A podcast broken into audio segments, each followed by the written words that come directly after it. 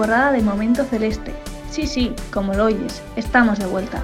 Y ya lo sabes, si eres de esas personas que le gusta especialmente el color celeste y entiende el fútbol como una oportunidad para formar y educar a nuestros jóvenes, entonces Momento Celeste es para ti. Sí, sí, para ti. Momento Celeste, 15 minutos para divertirte con el Antiguoco, junto a Gorka Andrés y Ander Iragüen.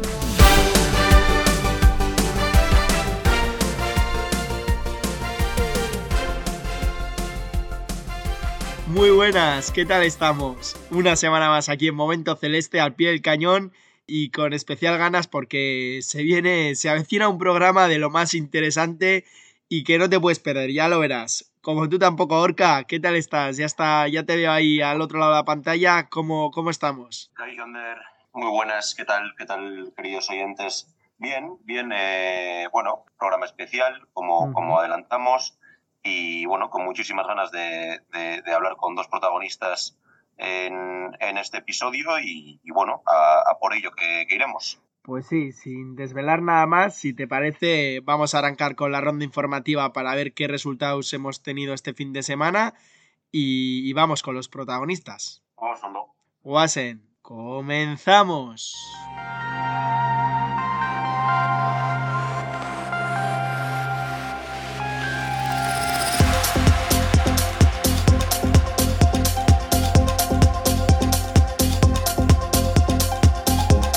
Empezamos con la ronda informativa de Momento Celeste. Abrimos Ronda Gorka en División de Honor Juvenil, jornada 20. A la vez, 4, Antiguoco 0. Sextos, en Liga Nacional Juvenil, jornada 21. Antiguoco 1, Indarchu 2. Decimoterceros en la tabla, en Liga Vasca Juvenil, jornada 21. Deustu 0, Antiguoco 2. Séptimos, en Caete Honor, jornada 19. Rivi 3, Antiguoco 2. Segundos en Liga, en Infantil Chiqui. Urola 2, Antiguoco 6. En Alevín. Arrupe Chapina de 5, Antiguoco 0. Eso en chicos. ¿Y en chicas? En División de Honor Regional, jornada 19. Urrieta 0, Antiguoco 2. Octavas, Preferente Regional, jornada 18. Antiguoco 2, Martene 1. Primeras, Aupan Sky, en Cadete Honor, jornada 8, fase de campeonato. Antiguo más 5, Goyer Rigorri 2. Primeras, Osondo, en Infantil de Honor, jornada 9 de la fase campeonato escolar. Antiguo 2, Injaurdi 0. Terceras, menudo fin de para nuestras chicas, pleno. La ronda informativa de momento celeste.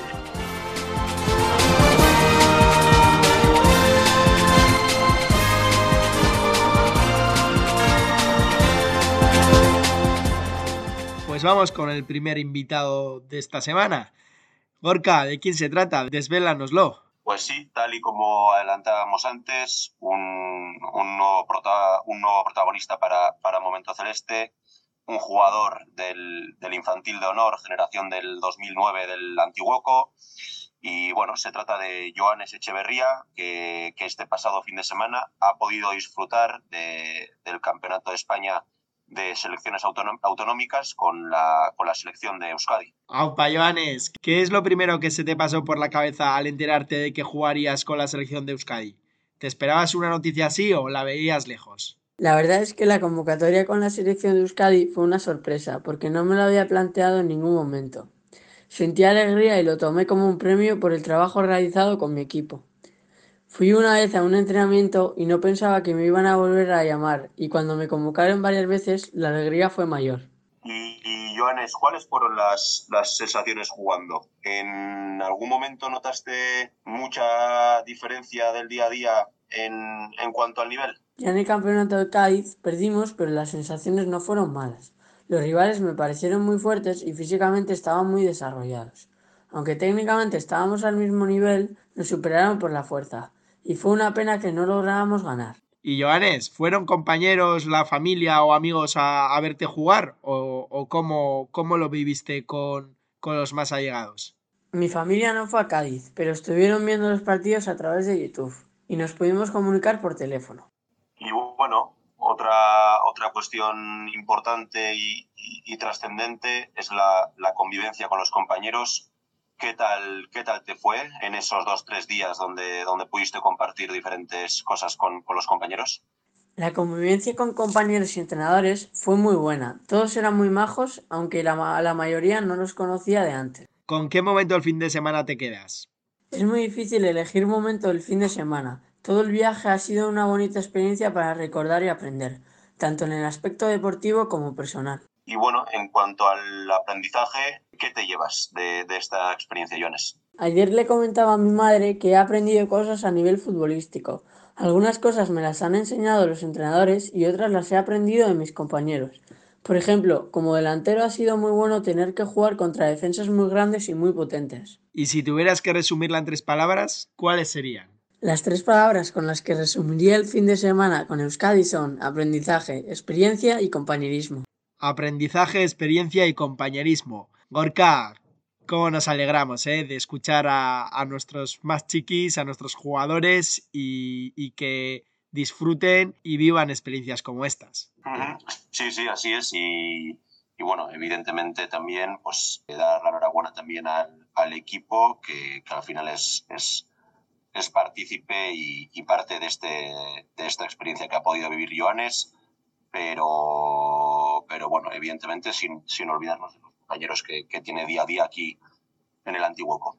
Y, y bueno, para finalizar, Joanes, eskerrik asko, partertzagatik, eta, bueno, eh, urren gorarte. Bai, Joanes, eskerrik asko. Y esto no termina con Joanes, ¿eh? Aquí ahora viene el plato fuerte de la jornada, así que no te vayas, no te puedes ir, porque vamos a escuchar a nuestro invitado especial. Vamos allá.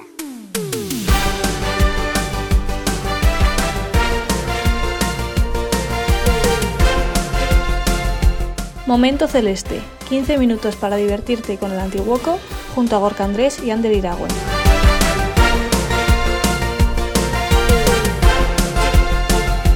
Si quieres estar atento a todas nuestras novedades y no perderte ninguno de nuestros podcasts, síguenos en redes sociales y suscríbete a Momento Celeste en Podbean y Spotify.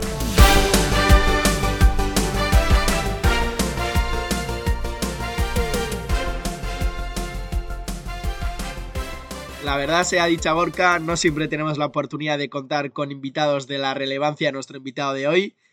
Hombre de fútbol por excelencia y, y, nada más y nada menos que columnista deportivo de uno de los periódicos de más reconocido éxito, The Guardian, en concreto especialista en sus columnas de la Liga Española. Tenemos el honor de contar con Sid Lowe, sí, sí, con Sid Lowe, al que queremos dar las gracias lo primero por acercarse a compartir con nosotros sus impresiones sobre el fútbol actual.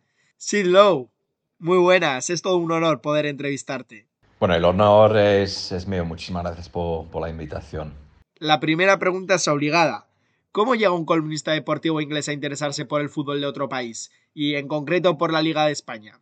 Bueno, es que no sé si realmente es una cuestión de que me interese más el fútbol de otro país o, o, o simplemente que me ha terminado por, por interesar otro país. De, de alguna manera hasta, hasta se puede ver como algo casi casi casual, ¿no? Yo, yo en el colegio con, con 13 años empecé a aprender el castellano, al principio no me, no me gustaba nada, nada me, costaba muchísimo. Eh, tuve un, un año, pasé, pasé dos semanas de, de, intercambio, el típico intercambio con, con 13, 14 años en Lorca y Murcia eh, sí que verdad que me, me, hice muy amigo de la familia donde estaba alojado y por lo tanto pues volví yo solito el, el, año después para pasar la Semana Santa con ellos, pues luego ya seguí estudiando el español a raíz de ese viaje, pues eh, digamos que terminé eh, teniendo más facilidad, eh, más sensación de, de, que España me gustaba, de, de, de, que algo había que me, que me despertaba interés. Y bueno pues me fui, me fui a la universidad para hacer filología española y, y historia y pasé un año de, de Erasmus en, en, Oviedo. Luego en Oviedo, pues yo creo que es, es, es lógico, ¿no? El, el, hecho de estar en, en, Oviedo pudo haber sido pues cualquier otro sitio, pudo haber sido Donosti, pudo haber sido, yo qué sé, Murcia o, o, donde fuera, ¿no? Pero el hecho de ser fulero, pues yo creo que conduce inevitablemente a que vayas al, al al campo del equipo de, de, la ciudad, que vayas viendo partidos. Eh, yo, por ejemplo, el día que llegué a Oviedo, eh, un amigo mío y yo, un amigo que se llama Chris, que, que, era como yo, era, era hincha del Liverpool, pues llegábamos en el autobús y escuchábamos en la radio como el Oviedo estaba jugando con el Barcelona. Estamos hablando del año 96-97 y era el Barcelona de, de, Bobby Robson y jugaba en el Barcelona pues Pep. Aquel día es el día en que Pep le conoce a Juan Malío, eh, porque se acerca al vestuario del Oviedo para decirle al Lío que le ha, le ha, gustado cómo ha jugado su equipo y pues que quiere, quiere hablar de fútbol y ahí se, un poco se entabla una relación. Bueno, pues el caso es que llegábamos a Oviedo y escuchábamos cómo se, había, se estaba jugando ese partido y, y como que nos, nos, maldecíamos, ¿no? Porque pensábamos, jo, qué mala suerte, llegamos a Oviedo en, no sé si era octubre, para el, el comienzo del curso universitario y pensamos, jo, ya ha pasado por aquí el Barcelona, qué pena. Y luego nos, nos enteramos de que también había pasado ya el Athletic y el, y el Real Madrid. Y, y, y, claro, tú lo ves así y dices, mira, tres de los más grandes ya han pasado por Oviedo, pues quizás no nos interese tanto y tal. Pero, pues el pr primer fin de semana que hubo partido, que creo que fue el Oviedo contra el Deportivo de La Coruña, y, o el Español, no me acuerdo bien, creo que Depor. Y nada, nos fuimos al partido y ahí como que nos quedamos enganchados. Era una manera, digamos, de acceder a la ciudad, una manera de sentirnos eh, habitantes de la ciudad, una manera de, de, de, de, entablar relaciones con la gente, de, conocer un poco las idiosincrasias de la ciudad, era a través del fútbol y, y, terminamos yéndonos a todos los partidos, hasta tal punto, por ejemplo, que yo me, yo me rompí el tobillo jugando al fútbol en, en regional en, en Asturias y yo me fui al derby de Asturias, el Oviedo de Sporting, en silla ruedas, porque, porque no había más remedio, obviamente, porque yo, yo estaba con la pierna escayolada, eh, en tabla, levantada y tal, y, y, tuve que convencer a los del hospital para que me dejaran salir del hospital una tarde para irme al fútbol, porque estaba ingresado unas eh, cinco semanas. Así que, bueno, realmente es eso. ¿no? Así que, eh, terminas interesándote por el fútbol del país, por estar en el país. Después de ese año volví a a, a, Inglaterra, ya a Sheffield, a la ciudad donde hacía el curso universitario. Y, y, pero claro, el interés ya estaba, ya estaba picado este interés y, y yo iba comiéndole un poco la oreja a un amigo de que qué bueno es el fútbol español, qué interesante es, qué futbolistas hay y demás. Y, un poco arranca ahí y pues eso, eso termina eh, conduciendo a, a, todo lo que ha venido, ha venido después, ¿no? Y bien, después de esta introducción, nos gustaría realizar esta entrevista basándonos en, en, ideas, frases que en algún momento has comentado, que hemos podido tirar de, de hemeroteca y, y, nos han resultado llamativas e interesantes.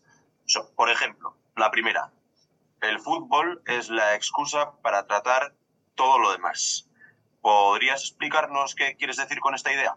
Para mí el fútbol era una especie de puerta a la ciudad, ¿no? A través de, del fútbol, pues, eh, digamos, pude acercarme a la gente, eh, tener la excusa de, como para hablar con la gente. Y, por ejemplo, te cuento que yo en Oviedo, yo, yo me acuerdo que una noche, eh, que por cierto, eh, que quiero dejar claro, no es mi estilo, no me gusta nada hacer esto, pero bueno, una noche eh, decidimos salir eh, de copas, que salíamos todos los sábados, un pequeño grupo de ingleses que había en, en Oviedo, de, de, de Erasmus, que, que estudiábamos y decidimos unos, no sé si dos o tres de nosotros, pues salí con la camiseta de, nuestros equipos y yo salí con la camiseta de Liverpool, eh, este amigo Chris también, y, de repente todo el mundo quería hablar con nosotros. Hombre, qué interesante, un inglés con la camiseta del, del, Liverpool en una ciudad como Oviedo, que tampoco es una ciudad de, digamos, de, donde hay mucho tránsito de gente, mucho extranjero, mucho visitante y tal. Entonces esto, mm, digamos, ayudó a que, a que la gente quisiera hablar con nosotros. Era, digamos, como se dice, ¿no? Un rompehielo, ¿no? Ahí, ahí se rompió el hielo, la, la gente quería hablar con nosotros y, y, y, hasta hoy, ¿no? Entonces yo creo que de alguna manera es eso, ¿no? El fútbol es un poco la excusa para, para todo y también para tratar todo lo demás en un sentido eh, como más periodístico, digamos, ¿no? Y ese es como lo veo yo. Pues yo me quedo un poco con, con esa idea de que el fútbol es, eh, es, la vida en 90 minutos, ¿no? El fútbol es una especie, de, creo que es Baldano que dice que el fútbol es, es, un, es una máquina de exagerar la vida o, o un acelerador de la, de la vida. Y, y, y, es verdad que, que, en el fútbol pues tú pasas por todas las emociones en un tiempo muy reducido. Es como una manera, digamos, de, dejar a la vida en la esencia, ¿no? De, la alegría, la tristeza, el compañerismo, eh, el enfado, eh, la euforia, la vida y la muerte de alguna manera, ¿no? Aunque suene exagerado. Y, y esa frase de que full es, la, es eh, digamos, es el más importante, las cosas menos importantes, pues tiene algo de razón, pero yo creo que es más que eso que el fútbol, digamos, como que, como que es la excusa para hablar de todo lo demás, es un poco lo que, lo que nos da, da ese punto de, de, contacto. ¿no? Hay un libro maravilloso de Calde Reguera que trabaja en el Athletic Club, eh, que se llama eh, Hijos, de, Hijos de Fútbol, y él habla un poco de cómo, cómo su relación con su hijo se construye a través del fútbol, ¿no? a través de las conversaciones sobre el fútbol. Y, realmente, si no fuera el fútbol, no sé, podría ser otra cosa, podría ser casi cualquier cosa, pero es algo compartido que nos permite, digamos, todo lo demás. Entonces, bueno, yo de alguna manera eh, creo que el fútbol nos, nos da eso. Y, hay otra cosa que, que yo, eh, en el que yo, yo he insistido un par de veces eh, en piezas que he escrito y demás, ¿no? que, que cuando pasa algo terrible, yo qué sé, puede ser la muerte de alguien o una, una enfermedad terrible o lo que fuera, o, por ejemplo ya lo vimos el día de, Cádiz este año, que, que, un señor en la grada pues sufrió un infarto, tendemos a decir ese tópico de que eso, bueno, pone las cosas en perspectiva, ¿no? Eh, nos, hace, nos hace entender que el fútbol no es importante. Y yo de alguna manera creo que es al revés, nos hace ver que el fútbol sí que es importante. ¿Por qué? Porque se, se sigue jugando al fútbol. Porque la gente se interesa por ese señor porque ha pasado un infarto en el fútbol, que si hubiese estado en la calle, pues igual no tanto. Porque de alguna manera no, nos permite, digamos, juntarnos para compartir, yo qué sé, la preocupación por un señor o, o, o, esa sensación de, de, de, nuestra presencia fugaz ¿no? en, la, en, la tierra, pero eso se hace a través del fútbol y el fútbol sigue. Y el fútbol se sigue jugando, se sigue, se sigue viendo, se sigue yendo a partidos. Entonces, pues yo creo que es un, un poco eso, ¿no? Y Sid, ¿cómo se ve desde Inglaterra nuestro fútbol? Es algo que nos gustaría saber y sobre todo desde el Antiguoco, pues cómo se ve desde Inglaterra el fútbol base en especial. Bueno, yo eh, digamos que esa pregunta eh, yo casi siempre me tengo la sensación de que tendría que declararme incompetente para contestarla, ¿no? Porque yo de alguna manera eh, no soy el más adecuado para deciros cómo se ve desde Inglaterra, ¿no? No solo porque no estoy en Inglaterra, que obviamente es lo, más, lo, lo, principal, sino porque llevo mucho tiempo en España y porque sigo al fútbol eh, español muy de cerca. Entonces, obviamente mi perspectiva no es la perspectiva de, de, desde Inglaterra, digamos, ¿no? Pero luego hay otro, otro componente más y, y, y, me sabe mal decirlo, pero es que a veces la gente me dice, oye, ¿cómo ven los ingleses esto, lo otro, lo otro y tal? Y a veces me entran ganas de decir, bueno, lo ven como yo les diga, como, como yo les digo que, que, que hay que verlo, ¿no? Porque digamos que, que, reciben la información a través de, no de mí solo obviamente, pero a través de gente como yo. Entonces lo ven un poco eh, por las cosas que contamos, eh, por lo que reciben viendo la tele, por, por ciertas, eh, por, su, a, a, través de sus prejuicios también, ¿no? Entonces es difícil decirlo, pero sí que si hablamos del full base, yo creo que hay algo muy, muy, muy importante en eso. Y quiero pensar, aunque obviamente, a ver, vuelvo a insistir que quizás yo no sea el más adecuado, porque yo esto lo tengo muy asumido y los ingleses en general quizás no tanto.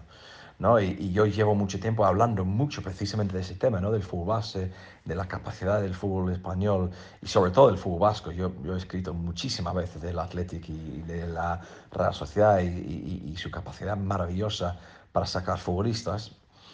Y entonces si me, si me leen, pues piensan así, pero es que no sé cuántos de ellos me leen, ¿no? ¿Sabes, ¿sabes lo que quiero decir? Entonces, pues, eh, pues, pero sí que es verdad que yo creo que los ingleses en general, y, y, y eso está bastante claro, ven que el fútbol español es un fútbol de mucha producción de talento. Eh, y en parte lo ven, ¿por qué? Porque el fútbol inglés los va fichando. Si no me equivoco, la última vez que, que lo vi creo que eh, estaba en 35 los españoles en la Premier League, algo así. Y, claro, entonces el respeto hacia el fútbol español, hacia los futbolistas que llegan de España, va en aumento, porque estos son futbolistas que, que demuestran que son buenos, incluso llegan llegando a Inglaterra. Y eso provoca una sensación de que, ¿qué hacen ellos? Que van sacando tantos futbolistas buenos y de cierto estilo. Obviamente, no, el estilo no es el mismo de todos, pero dentro de unos parámetros, eh, digamos, amplios, se puede hablar, hablar de un estilo de futbolista español. Y luego, claro, eso también se, eh, se concreta o se se, se deja, mm, se queda patente ¿no? con, el, con, con, la victoria en el Mundial del, del, 2010. ¿no? La sensación de que eso es una generación de futbolistas que están llegando eh, con un estilo muy marcado, eso se ve obviamente refrendado también por el éxito del Barcelona. Entonces yo creo que la, la, la imagen probablemente sea esa, ¿no? de que es, es un fútbol muy técnico, con mucha capacidad y con una y con un volumen también muy alto de, de, de, producción de futbolistas. En otra ocasión has dicho, el sentimiento, la identidad es lo más importante para mí. Partiendo de esta idea, ¿qué opinas sobre el fútbol actual? ¿Es deporte, negocio? ¿Cómo lo ves? ¿Qué opinión te merecen los derechos televisivos? Bueno, el fútbol es deporte, es negocio, es, es, es muchísimas cosas y, y sí, yo, yo, creo que es muy importante ese puntito de, de, de, identidad porque es un poco lo que, lo que hace, bueno, es, un poco, es la vida en sí, ¿no? Un poco lo que decíamos antes, ¿no? El fútbol como, como muestra de la vida, pues es eh, con qué te identificas, quién te crees, eh, y eso, obviamente, pues yo en los últimos años he escrito mucho de eso, sobre todo en torno a la Real Sociedad y, y el Athletic Club, ¿no? que son dos equipos que tienen una carga de identificatoria muy, muy alta. Y eso a mí personalmente me parece maravilloso, porque me parece que es una manera de decir que, mira, nosotros no solo queremos jugar al fútbol y competir, sino queremos competir con lo que nosotros hemos criado. No solo es, oye, este es bueno, lo fichamos, lo ponemos en el equipo, sino que estos son gente, y no necesariamente por ser no, nuestros, aunque yo creo que es importante también, sino por esa sensación de que, mira, eh, son eh, un producto de nuestro trabajo, de nuestro trabajo desde pequeño, que este chico le hemos visto eh, crecer, que, que, que, este, digamos, eh, que, que estos que, que son el primer equipo, pues también lo eran cuando tenían 14, 15 o 12 años. Y eso me parece que es muy, muy importante. El deporte en sí, pues obviamente, a ver, pues eh, se ha alejado de esto de alguna manera, pero bueno, siempre fue así. Y yo creo que este punto de, se puede identificar en, en, muchas maneras. Los derechos televisivos pues son altísimos. Yo creo que la televisión en sí no lo veo como un problema. Eh, es más, lo veo como algo súper positivo en el sentido que es lo que nos acerca al fútbol. Es que yo, yo por ejemplo, pienso en mi, mi, mi niñez y yo, yo me, digamos, yo seguía al fútbol a través de la tele, como, como la inmensa mayoría de los niños. Yo era del Liverpool, pero vivía en Londres. Y yo iba a todos los partidos que podía en Londres con mis padres. Pero, pero claro, en Londres pues eran siete o ocho partidos al año, como mucho. Probablemente en un año normal yo iría cuatro o cinco. Eh, quizás algún partido fuera de casa, fuera de Londres, pero no mucho. Pero es a través de la tele. Entonces la tele para mí es algo positivo, es nuestra manera de, saber del fútbol, de seguirlo, de identificarlo. Pero para mí el problema viene no por la existencia de la televisión, sino cuando la televisión, digamos, pisa los derechos de los que van al campo, cuando la televisión desvirtúa eh, ese componente. Y creo que no es necesario, porque yo creo que la gente que ve el fútbol en la tele también está viendo de alguna manera todo lo que rodea. Y, y, y, eso es importante para el producto televisivo, pero ese es el problema para mí, que no se vea como producto televisivo. Para mí se tiene que ver siempre como producto o como parte fundamentalísimo del, del juego en sí, ¿no? Siguiendo en esta línea, recogemos otra frase tuya el dominio de Madrid y Barcelona es dañino para el fútbol español. ¿Por qué esta opinión? Bueno, eso de las pocas respuestas que creo que puedo, eh, puedo ofrecer de manera más, más corta ¿no? Eh, y sin, sin, sin, extenderme demasiado. Eh, básicamente porque son dos. Porque son dos, porque son enormes, porque tienen una capacidad económica por encima de todo lo demás y eso se, se, se autoalimenta. Entonces son poderosos y por lo tanto vuelven a ser más poderosos. Y no porque sea el Madrid del Barcelona, sino podrían ser dos equipos, cualquier dos equipos, en Inglaterra podrían ser Manchester United y Liverpool, por ejemplo, o, con la inyección de dinero de eh, capital extranjero, pues otros equipos también. Pero, pero, a mí, digamos que no es por el Madrid y el Barcelona necesariamente, sino por, eh, por el poder, por, por la primacia del, del, dinero, de la economía, y, y, prefiero pensar en el fútbol como, como algo diferente. En el caso español, en el caso de estos equipos, también hay otro componente social o sí, social, yo creo que se puede llamar, que es obviamente el dominio mediático de los dos equipos, eh, la manera que tienen los medios de apoyar a estos y, pasar olímpicamente de los demás, cosa que a mí, sinceramente, eh, hablando mal, pues me, me, toca bastante los huevos. Y bueno, hablando de, de, nuestro, de nuestro club celeste, desde el Antiguoco, nos, nos sentimos muy orgullosos de, de contar con, con excelestes con futbolistas de la casa, de Berillo, entre los entrenadores más importantes e influyentes de, la actualidad. Por ello, nos gustaría aprovechar la ocasión y preguntarte sobre qué significan para ti, pues, por ejemplo, nombres como Miquel Arteta, Xavi Alonso, Andoni Iraola. Bueno, fíjate, hace poco eh, a mí me, me, pidieron desde una revista británica eh, hacer una pieza sobre la nueva generación de entrenadores españoles.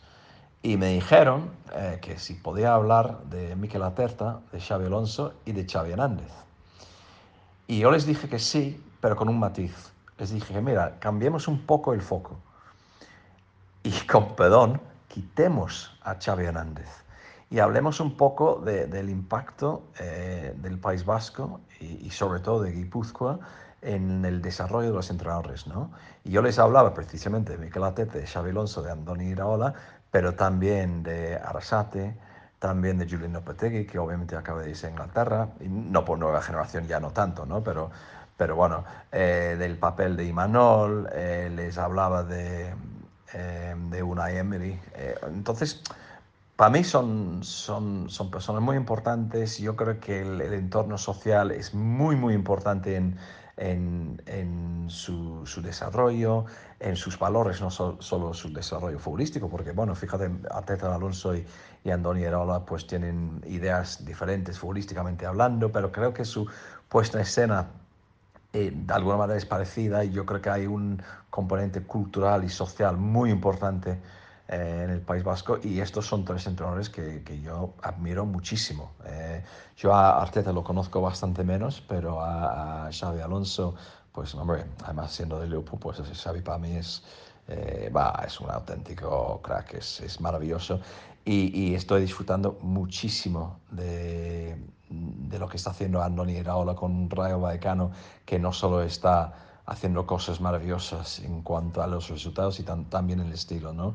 Y su, su, manera de manejar, su tranquilidad, eh, esa sensación de la lealtad que tiene, pues a mí me parece absolutamente fantástico. Y sí, sí, para, para vosotros es, eh, es, para estar absolutamente orgulloso. Y, yo creo que, eh, y lo digo sinceramente, que, que, hay un componente de educación, de capacidad social, eh, de, de, de, personalidad eh, que, que, tiene mucho que ver con, con la tierra. Y es, es, algo que, bueno, es algo que lo, lo, digamos, lo robo, entre comillas, un poco de,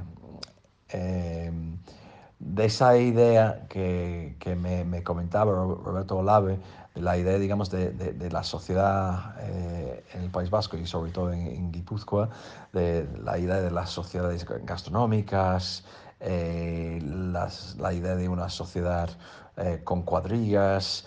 No sé, es, es, que algo que a mí me atrae muchísimo esa idea, esa idea de, de, de una mirada o una mentalidad colectiva de la sociedad, ¿no? Y, y me parece muy, muy, muy, bonito. Has hablado de estos nombres, pero quisiéramos que nos explicaras una frase tuya que nos ha llamado la atención. Beckham me cambió la vida. Bueno, Beckham sí que me cambió la vida y fíjate que hay una pequeña contradicción, ¿no? Porque de alguna manera eh, llevo muchos años escribiendo y, de alguna manera eh, apoyando, ¿no? A lo que yo suelo llamar los otros 18. ¿no? La idea de que, joder, en este país hay muchos equipos muy buenos, hay muchas historias muy bonitas, Eh, hay muchos clubes que tienen una carga de, de, identidad muy, muy alta que me parece muy bonita. Hay mucha buena gente, eh, hay muchas aficiones muy interesantes. Y, y, y, por lo tanto no podemos tirarnos siempre del mar y del Barcelona porque ya por sí además tienen el apoyo, o sea, que no necesitan el apoyo mío o no necesitan que yo hable de ellos o que yo cuente sus historias porque la gente la, las conoce, aunque obviamente reconozco la contradicción porque yo por ejemplo escribí un libro sobre la rivalidad entre el Barcelona y el, Madrid. Y, y, también por, por eso, porque David Beckham me cambió la vida. Y eso lo digo de, de manera absolutamente literal, ¿eh? porque yo llego a España en el 2001, la segunda vez, después de aquel año que pasé en Oviedo, y llego a Madrid a, vamos, a hacer un año de, de, de una tesis doctoral. ¿eh? Fíjate que, que, ha cambiado, cómo ha cambiado la vida. Y, pero también escribía un poco de full y demás y tal, y la idea era quedarme un año. Pues terminé quedándome dos años porque me, me, me gustaba, y en aquel segundo año pues ya llega David Beckham. Y de repente, obviamente, como puedes imaginar, en Inglaterra el interés en el fútbol español se vuelve loco, dispara. ¿Por qué? Porque es a través de Beckham. Y sí que verdad que yo aquel, aquel primer año, pues el foco era el propio Beckham, pero claro, todo lo que hay alrededor termina salpicando toda esa historia sobre Beckham. Es que no solo es Beckham ha jugado bien, Beckham ha marcado un gol, Beckham lo que fuera, ¿no? Sino lo que está pasando alrededor y dónde está jugando. Y yo, yo me acuerdo de una conversación con, con un editor de libros, porque hablaba de, de la posibilidad de escribir algo. Dice, mira, a través de Beckham, Beckham es la excusa. Volvemos, fíjate, volvemos a, a ese concepto con el que, que, que arrancábamos hablando, ¿no? Beckham es la excusa para hablar de España para hablar de estos clubes, para hablar del fútbol español, para hablar de, de joder, ¿cómo es cuando Beckham se va a jugar a Nuestra? Eh, ¿Cómo son los aficionados de la Real Sociedad? ¿Cómo es cuando juega contra el Athletic? O, o, el Murcia, o lo que sea, ¿no? Y es, es una manera, digamos, Beckham era un poco la excusa para, para, para tratar todo lo demás para hablar de la vida. Y, y, pero bueno, en mi caso me cambia la vida, ¿por qué? Porque hace que el fútbol español sea atractivo, hace que los diarios quieren que yo trabaje, hace que lo mío, en vez de ser una cosa, digamos, temporal, ocasional, de escribir de vez en cuando, eh, se convierta en un trabajo de verdad y en ese sentido me cambia absolutamente la vida.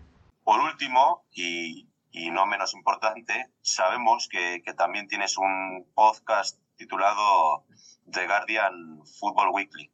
Nos, nos gustaría saber tu opinión sobre estas nuevas formas, ya vémoslas así, de hacer periodismo y, y nos encantaría que dieses algún consejo para que lo añadamos a la ilusión y, y, sobre todo a las ganas con las que, con la que hacemos nuestro podcast. Bueno, pues mira, yo, yo en el tema de los podcasts, pues tengo los dos, obviamente tengo el de Guardian Football Weekly, que es uno que, que organiza el periódico, y, y, ahí realmente yo entro y hablo y, y, y respondo cuando, cuando me, me, reclamen, ¿no? Luego el podcast que tengo yo mismo con un amigo de Spanish Football Podcast, donde hablamos del fútbol español, pues tengo más ahí, más sensación de, de cómo es ese mundo, ¿no? Porque lo, lo arrancamos de cero.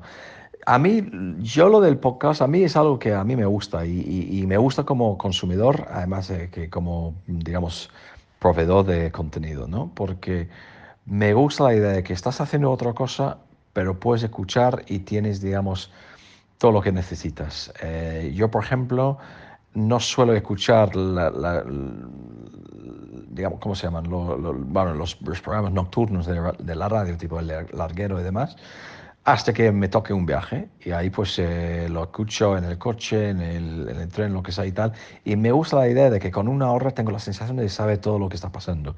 Y por eso, por, por cierto, por eso, y es un digamos, es un, un tema, eh, digamos, un poco aparte.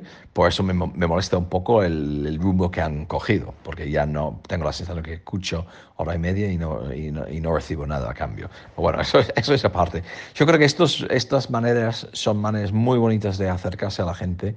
Creo que hay algo muy íntimo eh, con un podcast eh, la sensación de que estás hablando directamente con la persona que te escucha, sobre todo si es un podcast a, solo un par de voces o, una conversación, digamos, más desenfadado, eh, ameno. Yo creo que es una manera muy interesante. Además, obviamente, a nivel de producción y demás, es relativamente sencillo. O sea que en el caso, por ejemplo, de Spanish Football Podcast que hacemos, pues nada, em, eh, hacemos una conversación por Zoom y nos grabamos eh, la voz y, se sube, casi sin más. Tenemos un, amigo que, forma parte del grupo, que, es el que hace de, producción, pero él siempre nos dice que no, realmente no tiene más secreto que esto.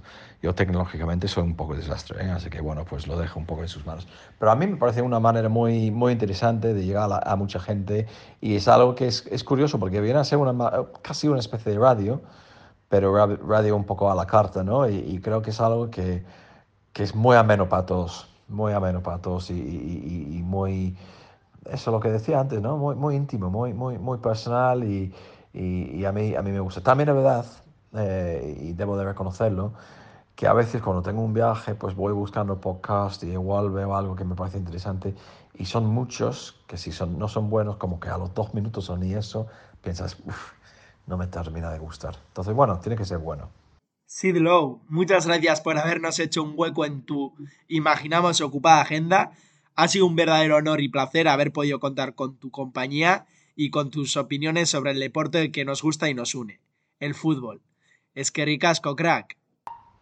Nada, de verdad, el, placer es, mío. admiro muchísimo eh, pues el trabajo que, que, hacéis, admiro, bueno, ya lo, lo vengo diciendo ¿no? durante todo, toda esa conversación, eh, admiro la, la, manera de focalizar el fútbol, admiro la capacidad de, digamos, de utilizar el fútbol como una manera de, de, ayudar a la gente, eh, también es algo que está en constante renovación, ¿no? Es, es, es, ley de vida, pero el fútbol incluso más, ¿no? Que, que llegan jóvenes, se crecen, eh, se van, se hacen mayor, se, se, forman como personas. Yo creo que es la formación ¿no? la, que, la que me parece más, más bonito en todo eso. Y, ya te digo, mi, mi, admiración en ese sentido es, es, es, es, muy, muy alta. Así que nada, para mí ha sido un, auténtico placer y, y, y, ojalá podamos volver a hablar en, en otro momento. Así que nada, de, de mi parte es que y, y sigamos hablando.